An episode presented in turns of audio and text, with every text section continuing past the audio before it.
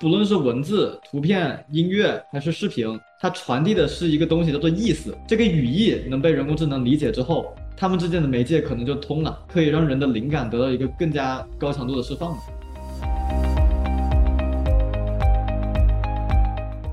我们一直在强调 prompt 要把它写好，我觉得这是一件好事情，因为这一套逻辑背后是想在告诉我们，你必须要好好提问。你没有得到好的答案，不好意思，你不要先去找别人的问题，你先想好你那个问题有没有问清楚。当他第一次没有给你满意的回答的时候，你可能会觉得啊，这玩意不就这样吗？老子不用了，它有什么了不起的？其实你得有一些耐心，就像你交了一个新的朋友，你们得慢慢的磨合，这样的话他才能够更好的满足你的需求。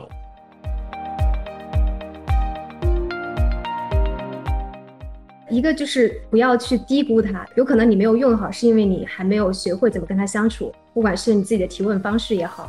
还是说你跟他相处的时间，你的经验还不够多。另一方面就是也不要高估他，他其实有一些东西可能回答的是错的，你可能也要保持这个警惕。离科技更近，让思考更深。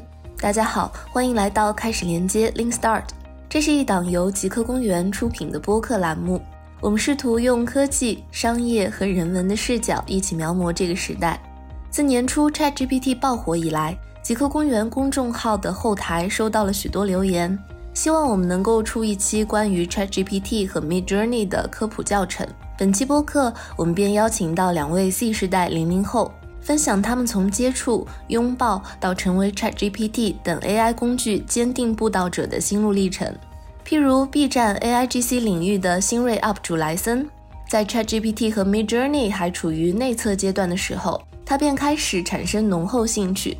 而即刻 A P P A I 探索站的活跃玩家范涵也表示，即便未来 A I 会在一定程度上取代人类的劳动，他会选择在那一天到来之前，有意识的在生活和工作里把 A I 工具用起来，成为驾驭 A I 而非被替代的人。这期播客里，我们就跟随两位的视角，聊聊 Chat G P T 在工作生活里提升效率的使用技巧以及创意玩法。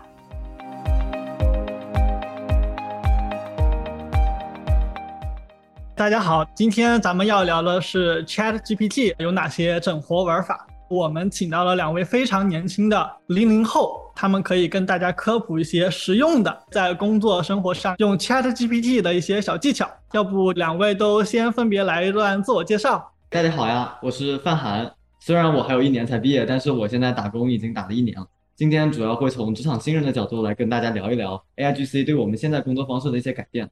我自己接触 Chat GPT 和 AI 绘画也接触的非常早，最近呢在用 Chat GPT 来写一本我自己的科幻小说，在这个过程中呢沉淀了很多的技巧，沉淀了很多方法，以及有很多我自己的思考。Hello，大家好，我是莱森，今年是大三了。那关于 AIGC 的入坑的这个过程中，其实 Chat GPT 和 Midjourney 也都是我在他们刚刚内测的时候开始去每天去研究它。那至于为什么要去研究它呢？其实很简单，就是一个兴趣使然的问题。所以大家可能更多的人是通过 Mid Journey 认识到我，因为当时有小伙伴在问说有没有一个可以带大家能够从零开始的通俗易懂的一个 Mid Journey 的课程啊，我就说那好，那要不我去做一个，就有了大家在 B 站上现在看到的我们这样一个课程。非常感谢大家对我的支持，那我也会继续跟大家一点一点的耕耘。还有一位呢，是我们极客公园的记者老师，他也是在 AIGC 领域有自己的观察和积累。大家好，我叫诗韵，是极客公园的记者。我自己日常主要负责的是深度报道，然后我个人对 AIGC 还有 ChatGPT 非常的感兴趣，包括我自己在工作中也会用这个东西去改善我自己的写作，包括采访和思考。诗韵跟我都是承担主持的角色，跟范涵和莱森进行交流。两位都还是零零后嘛，然后都是大三的学生。呃，我其实更多的想去聊一下你俩的这个故事。你们最早啊是因为什么契机去接触了 AIGC？因为我知道啊，AIGC 它还没有火之前，啊，有很多吸引年轻人的赛道啊，比如说像 Web 三，对吧？其实对于各种新兴的领域，像一开始的元宇宙，后来的 Web 三，其实我都有在关注。但是呢，那些领域感觉对我来说，它有一些距离，有些遥远。就是 Web 三我也研究了很久，但是它好像没有一款我能非常轻易能用上的产品，并且能够对我的生活产生一些真正的改变的。呃，我之前也关注过 Web 三，我感觉它其实跟我们普通人其实距离还是挺远的。然后现在这个呃 Chat GPT 还有这个 AI GC，它所代表的这个图文的内容，其实跟普通人生活是更近的。然后我们通过兴趣了解到这个呃领域。这里我其实想呃插播一个小故事，就是因为我前不久踩了一个创业者，他最开始像小白一样去用这个 Chat GPT 的时候，他只是把他的工作效率提升了一点点。然后后来他花了七天的时间去系统的学习，接着他就能够用 ChatGPT 完全替代他的下面的员工的工作，于是他开了很多人。所以其实这个我们也能够看到，我们去使用人工智能整个带来的效率的提升。一开始我其实也是从 AI 绘画开始接触起来的，我使用起来觉得非常非常的兴奋，因为在我特别小的时候，我上的第一个兴趣班就是一个教你怎么画漫画的兴趣班。我是这个班里的尖子生，我的很多作品是被当做小朋友的模范作品展出的。但是因为一些中国学生常见的挑战，我的父母并没有打算让我在这条路上坚持太久。但是在大学之后，我看到，比如说一些原画师的课程，一些设计类的课程，我经常频频心动。但是一直在忙着各种各样的事情，也没有花太多时间来练习这方面的技法。但是 AI 绘画不一样，我开始意识到，我能像编程、像写代码一样。就把一幅精美的艺术作品就这么做出来，这个事情太让人兴奋了。所以我在很早之前就开始做了大量尝试，自己也慢慢的摸索到了其中的技法，也有了一些自己的作品。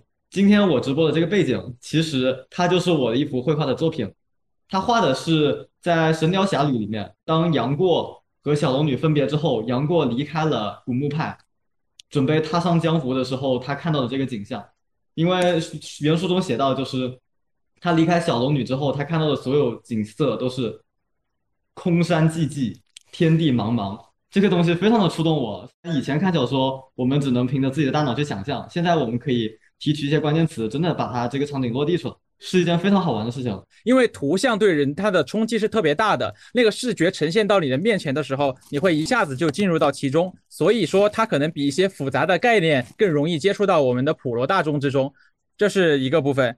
那还有一个更重要的原因在于，就是说这个辩论赛啊，因为我之前在辩论队经过一些训练，现在大家其实比较常提到一个东西叫做 prompt engineer，就是一个你用更好的描述词在 Chat GPT 这个方向上能够得到更好的结果。实际上你是非常清晰的知道你自己想要什么的，然后你去问 Chat GPT，而且你用非常清晰的语言去把它解释出来了，所以 Chat GPT 它就能读懂你，然后给你想要答案。它其实就跟我们作为记者的工作其实也是很像的。就我们要去跟一个人呃聊天、去采访、去提问，呃，实际上这个提问的结果，它可能甚至不取决于对方，而是取决于你自己。你自己想的清不清楚，你能不能用清晰的语言把它表达出来，就决定了对方能不能给你想要的答案。如果我们只是单单去把这个问题复制到我们的和 ChatGPT 对话的一个过程中，然后你会发现它只是把这个答案，然后给你再输出了一遍。那其实，如果你能够静下心来优化一下 prompt，比方说你给它一个格式啊，像这样，你必须要使用像类比或者比喻的这样的形象化的手法，然后你这样静下心来跟它交流之后，你会发现，哦，AI 它就懂了你的意思。我自己总结到了一个 back 模型，我觉得你只要做到了这么四点，你的 prompt 一定是非常优质的。这个 back 模型呢，我给大家简单的讲解一下，B A C K 这分别代表着四个英文单词的首字母。B 指的是背景 （background），A 指的是 action 行动，C 指的是 character 角色，K 指的是 knowledge 知识。我给大家分别举一个例子，每个字母举一个例子，大家就能理解你的 prompt 该怎么写，能写得更好了。第一个 background 就是背景，大家想想自己在日常的职场沟通中，你在跟你的老板、跟你的同事、跟你的下属，你在讲清楚一个事情的时候，你需要同步你的背景信息和上下文。比如说，写一篇如何训练狗的文章。这是一个非常简单且质量不是很高的 prompt，你可以跟他说，请你写一篇关于如何训练狗的文章给我们的一个刚刚买了一只三个月大的柯基犬的用户，来告诉他他可以跟他新买的小狗一起做哪些事情，以此来让他们的感情获得升温，并且要求这个内容要足够专业，且你的语气要足够亲切，在开头和结尾都用书信的格式。这样的话，这个 ChatGPT 它能写得出一个非常好的营销邮件，它是可以直接拿去用的，跟真人没什么区别。然后这是背景，第二个的话是 action 行动，就是你要清晰的告诉他 ChatGPT，你要帮我做什么什么事情，然后你的第一步、第二步、第三步分别怎么做？比如说，我们现在公司有一个应用场景，就是我们所有的会议是让 ChatGPT 来当会议的主持人的。这个是怎么做到的呢？每次在我们开会前，我们会告诉 ChatGPT，你现在是一个世界一流的职业经理人，熟悉所有的开会原则，请你现在来担任我们的会议主持人。今天我们的会议内容是如何通过 AIGC 的社群来促进我们销售额的增长，请你根据我们的主题列一个会议的提纲，然后当他列出会议提纲之后，我们再告诉他。行，请你根据这个会议提纲来担任我们的会议主持人。请你根据这个提纲一个问题一个问题向我们提。然后呢，当我们讨论出结果之后，我们会将我们讨论的内容简述给你。然后你再向我们提到下一个问题。当我们说会议结束的时候，请你根据我们刚刚对话的内容总结一份会议纪要。这样的会议效率在我们测试之后发现它高了非常非常多。你还可以告诉他就我们团队现在有五个人。每个人分别是负责哪些方面的事情的？请你根据刚刚的会议纪要，给我们五个团队成员制定一个下周周的工作计划。他也能回答的非常好。然后还有第三个字母 character，就是角色。大家想想，当你作为一个人类，你的朋友向你提出一个问题的时候，你以不同的身份、不同的立场，你是否会给出不同的回答？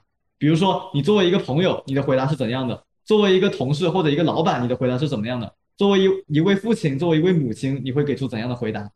所以 ChatGPT 它虽然全知全能，但它并不知道自己是谁。你得先在提问之前为他选定一个合适的角色，并且告诉他，比如说你是一个世界一流的职业经理人，或者说你是一名特别擅长把复杂概念讲得简单的统计学老师，经常给你七岁的儿子讲课。然后这样的话，他的给你的答案才是更加贴近你的需求的。第四个 knowledge，这个是我自己摸索出来的一种特别好的用法，我觉得一定能给大家带来惊喜。就是当有一次我需要写一篇新闻稿的时候，我是这么问他的：请你概括一下《华尔街日报》是如何写故事的，它的主要写作技法。然后这本书其实我并没有读过，我只知道它能教会一个新闻行业的新人能够写出高质量的新闻稿。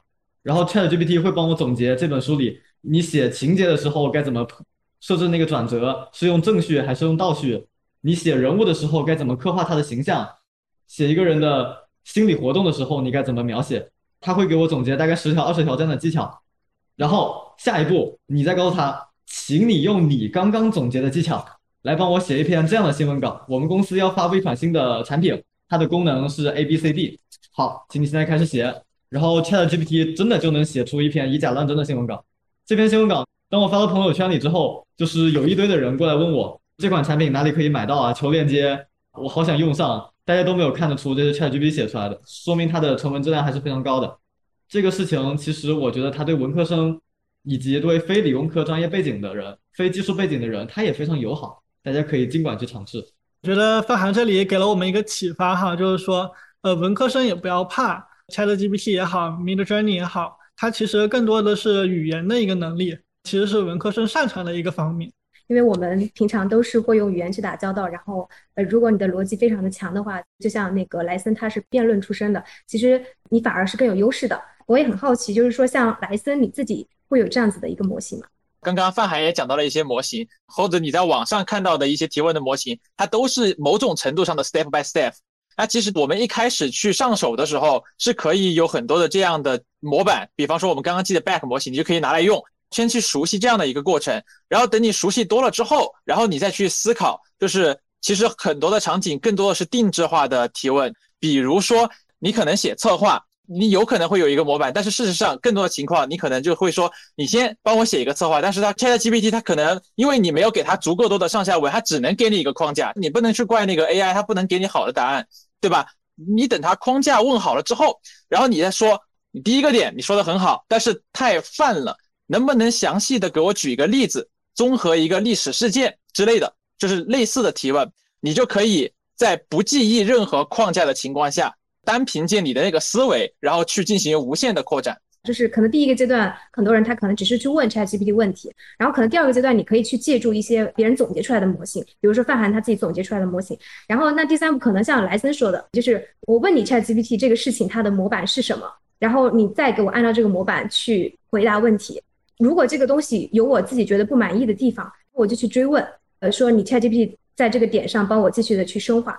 实际上，不管通过哪一种方法，我们其实想要的结果就还是让 GPT 能够生成出我们最想要的那个内容，最契合我们的内容。其实，在这个过程中，有无数的方法可以就是不停的去试错，对吧？我理解是是这个样子。是的，这里我可以补充一点，就是其实我觉得对于大多数人，对于普通人来说，你最好的学习方式就是熟读唐诗三百首，不会作诗也会赢。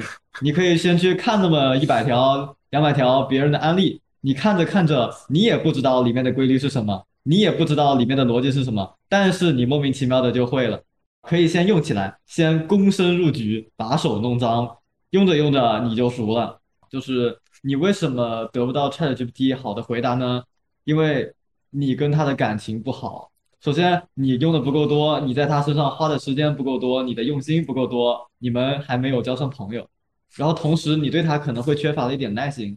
就是当他第一次没有给你满意的回答的时候，你可能会觉得啊，这玩意不就这样吗？老子不用了，他有什么了不起的？其实你得有一些耐心，就像你交了一个新的朋友啊，或者就像你有了一个新的对象一样，就是你们得慢慢的磨合，给他一点耐心，然后多给他一些细节，这样的话他才能够更好的满足你的需求。包括我自己啊，有的时候在跟 ChatGPT 去聊天的时候，有一种索取的感觉，觉得他应该就告诉我那个答案。确实是少了一点耐心，可能也是我们把 AI 想的过于万能了。但就应该像范涵刚刚说的，把它当成一个人，我们需要频繁的去跟他互动和交流。他会问你的一些信息，然后你再去跟他交流一些，补充一些，他有更多的一些背景了，他才能更好的帮你去做策划。对，我觉得一个就是不要去低估它，就是有可能你没有用好，是因为你还没有学会怎么跟他相处，不管是你自己的提问方式也好。呃，还是说你跟他相处的时间，你的经验还不够多。然后另一方面就是也不要就是高估他，他其实有一些东西可能回答的是错的，你可能也要就是保持这个警惕，既不要呃低估，也不要高估。这样的话，你可能才会嗯真正的学会去用好它。事实上，ChatGPT 是确实是需要你去更细化，才能得到一个更好的结果。因为就像我们刚刚提到一样，你需要给它一个背景，但这是一个场景，还有其他的场景。我举个例子，比如说头脑风暴。那头脑风暴，如果说你给它限定一个框架，它确实是能够按照这个框架给你答，但是它可能就不如发散的思维那样给你一个更好的答案。我非常认同莱森的那个想法，就是你看你需要的是一个确定的答案，还是你需要让它来激发你的思考？如果你需要的是一个激发你的思考的话，那你是需要给他放权的，你是需要给他一定的发挥空间的，可能他能给你一些惊喜。但如果你是需要一些确定性的答案，那你确实得更加详细的描述一下你的场景。第二的话就是你写一个 prompt，它其实存在一个边际收益递减的问题。假设你今天要写一个一万字的文章，然后你的 prompt 写了两万字。这不是就花了更多的时间？毕竟你的每个任务都有一个潜在的 deadline。然后，如果你在 ChatGPT 的 prompt 上雕花雕的太久了，它可能会耽误你真正的目标，耽误你真正的事情。接下来的这一块时间呢，不如留给范涵，给大家做一个演示。就比如说，你平时怎么去跟 ChatGPT 聊天？我现在在用 AI 来写一些我的科幻小说，我会让它帮我进行一个人物角色的设计。我会告诉他一些人物角色背景，然后请你给我一段这样的外貌描写。而且当他给我这样的外貌描写之后，我会把关键词提取出来，然后用 AI 绘画，让我的小说男主女主从此有脸了。我们就来画一下木吉老师，然后我们看一下 ChatGPT 眼中的木吉老师是一个什么样的人。来吧，交给你们。首先，按照我们写提示词技巧，你要给他说的清楚一点。你现在是一个世界一流的小说家。呃，尤其擅长细致的人物描写。我将告诉你我的小说中男主的背景故事，成小说男主角了啊！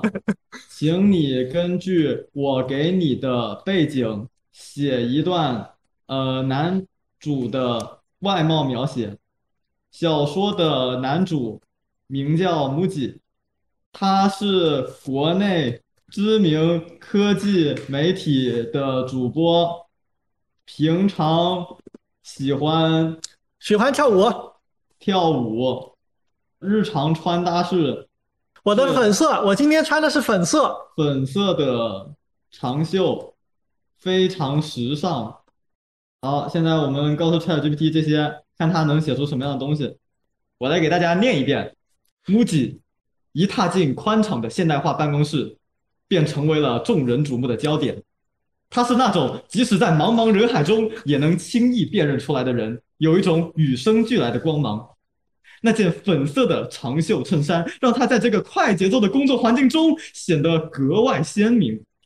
粉色与他阳光的性格相得益彰，给人一种青春活力的感觉。在那一刻，MUJI 身上散发出的自信与魅力，如同他主播时的风采，让旁人不禁为之惊艳。然而，在这炫目的外表之下，藏着的是他对科技媒体的无尽热情，以及对跳舞的执着坚持。因此，每个了解 MUJI 的人都会为他的内在品质和外在形象而赞叹。这一段我觉得还挺有文采的。我觉得这个小说它可能只占了百分之五十的成功，还有百分之五十是你刚刚那段口头表达，简直就把那套小说给演活了，仿佛你才是那个小说的主人公。这段文字我们也很期待，莱森后面看能不能画出来。接下来一部分呢，也会去聊 Mid Journey，就是用文字生成图片这个板块。像莱森的话，他其实从去年 Mid Journey 刚开始内测的时候，他就已经成为里面的一个活跃玩家了。特别想听莱森来分享一下目前主流几款 AI 图片生成的工具，Mid Journey 对吧？然后像 Stable Diffusion，包括呃 DALL-E 这几个有什么区别？为什么最后选择了啊 Mid Journey？我们首先说 DALL-E 吧，DALL-E 其实它最早的时候效果是最好的，是一开始 Midjourney 还在发展的时候，DALL-E 它的对语义上的理解是特别好的。就比如说你说一个呃什么样的大象，它确实能够很好的理解到你输入进去的那个文字，它能够画出跟你语言相符合的那样的一个画面。那当时其他可能效果就不是特别好。其实最早还有一个 Disco Diffusion，然后 Midjourney 它能够直接通过文字生成出质量很好的图片。但是呢，它没法对这个图片进行一个进一步的编辑，这是目前为止 DALL-E 是能够做到最好的。虽然说 Stable Diffusion 也可以做，但是效果就不及 DALL-E。不过在另一方面呢，Midjourney 也就是 MJ 其实也在拓展这样的功能。那个时候我也许用 DALL-E 可能就不会那么多了。另外一个是大家比较关心的，叫做对图像的一个精准控制。之前也会有人在问说，能不能把这个 Midjourney 应用到的一些产品的拍摄，我能不能把产品就是直接就放上去？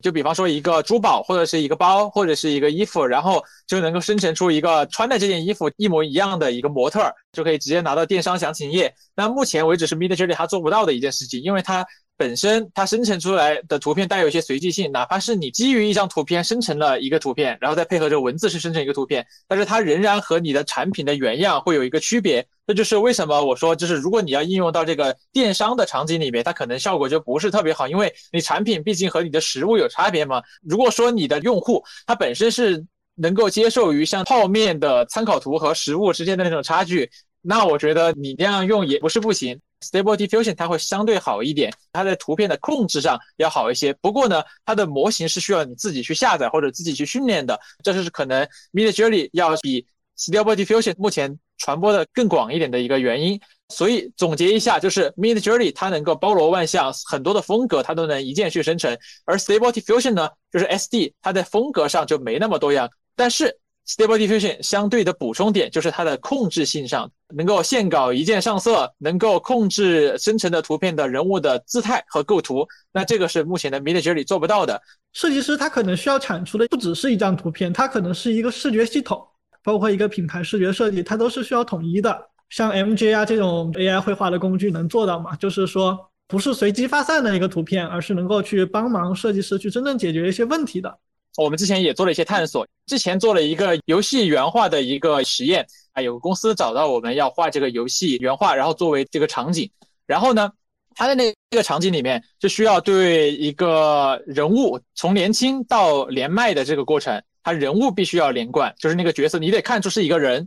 第二个是风格上要连贯，那它和我们传统的绘画有什么不一样的地方呢？那我们美术策划老师就进来给我们一张图片，我要这个风格。好，那我们七八个人今天晚上就集中精力就开黑，就你知道开黑其实很有意思，就像打游戏一样。那七八个人晚上就开黑了，今天就破解你这个风格，风格啊，其实一晚上就破解出来了。然后一旦破解出来，它它又有一个什么好处呢？就叫做。所有的人都可以找到那个风格关键词，直接批量复制。就是比方说今天啊，范涵他破解了那个东西，我还没有，没关系，我直接复制过来，然后我们就能批量生产。那包括如果说风格关键词都还不能够统一风格也没关系，我们不是还有图生图吗？那些技术我们综合应用起来，几乎就能锁定它的风格。所以呢，风格期望确定之后，AI 就叫又准又快了。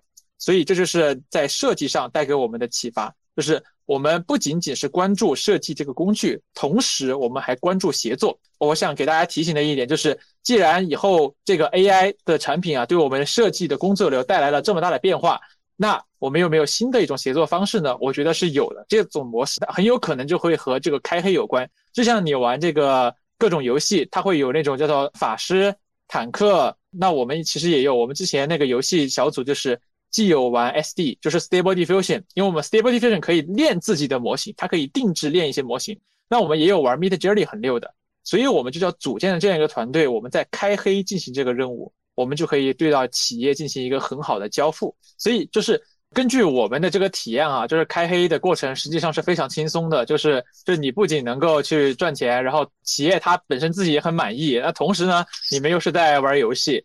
所以我也特别的期待未来有一种产品，叫做它能够很好的把设计师和呃甲方都能对接到这个平台上面来，然后呢，我们能够像玩游戏的一样去做一些设计上的任务，这个是很好的一件事情。其实大家想想，AIGC 它的本质是什么呢？我的一个理解就是通过 AI 这门技术，它打破了不同媒介之间的壁垒，以后可能文字、图片、视频、音频这样的媒介，它们之间是可以互通的。就可能以后的一个小说家，他同时又是一个画家，同时还是一个音乐家，同时还是一个电影的导演，这个事情是非常有可能的。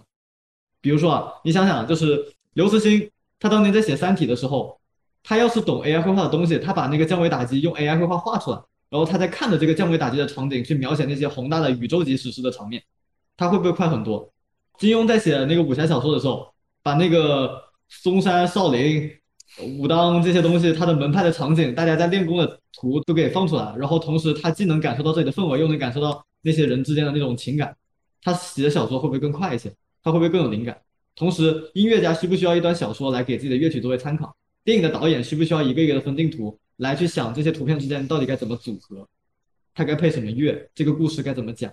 我觉得不论是文字、图片、音乐还是视频，它传递的是一个东西叫做意思，它传递都是语义。这个语义能被人工智能理解之后，他们之间的媒介可能就通了，它是可以让人的灵感得到一个更加高强度的释放的，这是一个我觉得很有想象力的未来，所以也希望大家能持续关注这个技术，它应该会带来很多别的结果。那我觉得这个其实刚好就是人类它不可替代的地方，就是机器它是没有思想，它是没有那个点子，它是没有那个灵感的，但是你人你是可以有这个东西的，所以你可以去支配机器去帮你做剩下的那个事情。就是我特别好奇哈，你说 ChatGPT 这么能干，又能写小说，然后其实比如说像我们日常的工作，它能帮我们整理一些文章，对吧？去提取一些总结，包括 summary，对吧？去甚至植植入到那个 New Bing 里面，它也可以去帮我们搜索一些东西。我们的很多能力都被它取代了。那 ChatGPT 有没有一些局限性？我觉得还是存在一个。很大的局限性在于，因为刚刚提到的词语毕竟是取代。我觉得，就目前为止而言，哪哪怕是说微软的文章里面有提到，就是 GPT 四的早期的研究，是它能够有一个很强大的编程能力，代码能够直接执行，然后不需要通过解释器。但是问题是，我在生活中要解决的这些场景，比方说。你今天要做某个产品解决某个问题，其实某某种程度上也也是一种总结，一种 summary。你要去总结那些用户的痛点啊之类的。但是其实总结有前面有一个点是识别。就是你得识别那个问题的结构，但是问题是它能不能识别出来了？现在我发现它不能啊。那个产品它背后逻辑很复杂，哪怕是说它能够写代码，它也叫做是你先识别出了某一种，就是你通过用户调研也好，你通过你的经验也好，你识别出了一种大家都看不到的那种观点、那种视角。那这个东西，我觉得是它目前为止是做不到的事情。但是话说回来，简单的我们日常生活中的学习那些文章的摘要，那个我觉得它是它还是算是。比较能够胜任的一个点，也是可以大家实际运用到生活中的一个场景，差不多就是这样。这个我可以补充一下，这个问题我想了很久，也跟很多人交流过。我可以分享三个点。第一个点是，我觉得短期之内 AI 是不会取代人的，因为什么呢？人有一种独特的能力叫做同理心。当你问 ChatGPT 一个问题的时候，它会给你一连串可能看起来非常理性的回答，但是人会反问你：这是不是你真正的问题？你想要的真的是这个吗？这个是 ChatGPT 目前还做不到的。如果身边有特别有同理心的朋友，当你跟他说你的一个问题的时候，他其实会知道你的需求是无法用言语表达出来的，那些是藏在言语背后的东西。这个 AI 还真是感感觉不到。第二点，我觉得。我们看待 AI 的关系应该像看待马一样，我们不应该去和马赛跑，马跑得比人快，所以马就替代了人嘛？没有，人学会了骑马，你不应该去跟 AI 赛跑，你应该骑上它，它可能跑得越快，会需要你有更加高超的马术，哦，你是能驾驭它的，你可以跟着它一起跑得越来越快。第三点就是，我觉得 AI 能更像人，能让你更像你。大家有没有在工作中经常有这么一个感觉，就是？我好像就是一个 AI，我好像就是一个工具，是不是因为以前的工具没有那么好用，以前的 AI 没有那么强大，我们被拿来当工具用，我们被拿来当老板的 ChatGPT 来用？大家有没有这样的感觉？然后当这些事情，这些繁琐事情本来就不该人去做的这些繁琐操作，这些反人性的操作，真的能让 AI 来实现之后，我们会不会拥有更多的时间去创造一些？真正的人应该创造的价值。然后最后一点，我想分享的就是我科幻小说里面写的一个观点，一个片段，就是会不会人类的存在就是为了让人工智能诞生在这个世界上呢？我们会不会就是为了让它存在出来之后，让它能逐渐的强大，成为数字生命，成为更加高一等一级的硅基智能，然后我们碳基生物退出这个历史舞台呢？那照你这么说的话，未来？你觉得 AI 会怎么样改变我们人类的学习模式呢？比如说，呃，未来我们小孩十岁的时候，可能 AI 的能力已经到了一个非常高的水平了。那我们应该去培养下一代什么能力呢？关于取代人类这个问题，首先要搞清楚两个点是什么，就是你拿什么去定义人类。第二个是你取代的判准是什么，就是如果你的定义和它不一样的话，我觉得这个问题很难去展开怎么去聊。就是说，如果你是拿工作上的东西，比方说哈，就是它能不能帮我做一些办公的场景？如果说你拿这个部分去定义人类的话，那它在生产力上会有些提升。OK，那没问题。它能不能在一定程度上取代，甚至在未来上，可能在某些工具和效率上能够取代？那我觉得 OK，没问题。如果说你并不是只把办公和一些那些场景拿来定义人类的话，那这个问题会复杂的很多。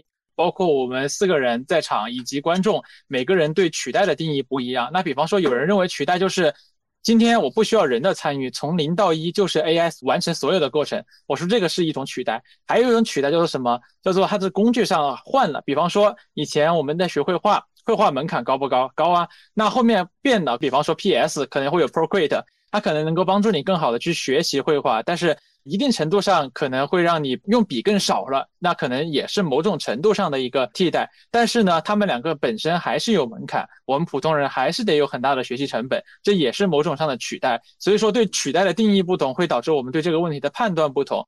然后这是我的一个看法。那对于我们的思维方式的影响呢？我有一些简单的思考。我们一直在强调 prompt 要把它写好，我觉得这是一件好事情。为什么它是一件好事情？因为这一套逻辑背后是想在告诉我们，你必须要好好提问。你没有得到好的答案，不好意思，你不要先去找别人的问题，你先想好你那个问题有没有问清楚。所以我觉得它对我们人也是一种反向的规训。我觉得这是一件好事情，需要继续发扬。简单的思考先到这个地方，以后有思考的话。再和大家聊，对我觉得大家关注 AI 会不会取代人，关注它对我们下一代的教育有什么样的变革，我觉得体现了大家两层的焦虑。第一，AI 会不会让我失业？第二，AI 会不会让我的孩子失业？是吧？但是你你想想，首先这个东西它是肉眼可见的发展迅速，它是肉眼可见的是个机会，它是肉眼可见的能提高你的效率，你何不拥抱它呢？去抓住这一波。假设。我们现在非常确定的知道，非常确定的能预测未来，在三十年之后，它能让你失业，或者就是在十年之后，它能让你失业。但是有没有可能，你抓住了这十年的浪潮，你财富自由了？这会不会是一种更安全的方式呢？那能不能趁着这个机会，我们既然发现了有这样的可能性，我们赶紧上船呢？赶紧跟着它一起跑起来呢？拥抱它，接受它，然后把它用在你的生活中，至少。怎么着？先让他能让你在天亮之前下班，这是不是一个小小的愿景呢？就像范涵之前提到的，如果它是一个那个马或者是一个火车，就是它是一个先进的工具，你不是要去跟它竞争，而是你要学会怎么去驾驭它。然后实际上在现在，就我目前了解，包括就是呃范涵还有莱森，他们现在是零零后，在他们这个非常年轻的群体里面，其实拥抱这个的年轻人其实也还算是呃较少的一部分。然后在我了解的创业者或者企业家的群体，可能拥抱它的其实也是一小部分人。所以，其实我们现在还处在非常早期的阶段。呃，如果我们能够做到那个最先、最早去拥抱这个浪潮的人，那我们可能就是一种进步，或者说我们也跑在了很多人的前面。我觉得这个可能才是这个时代就是最重要的一个点。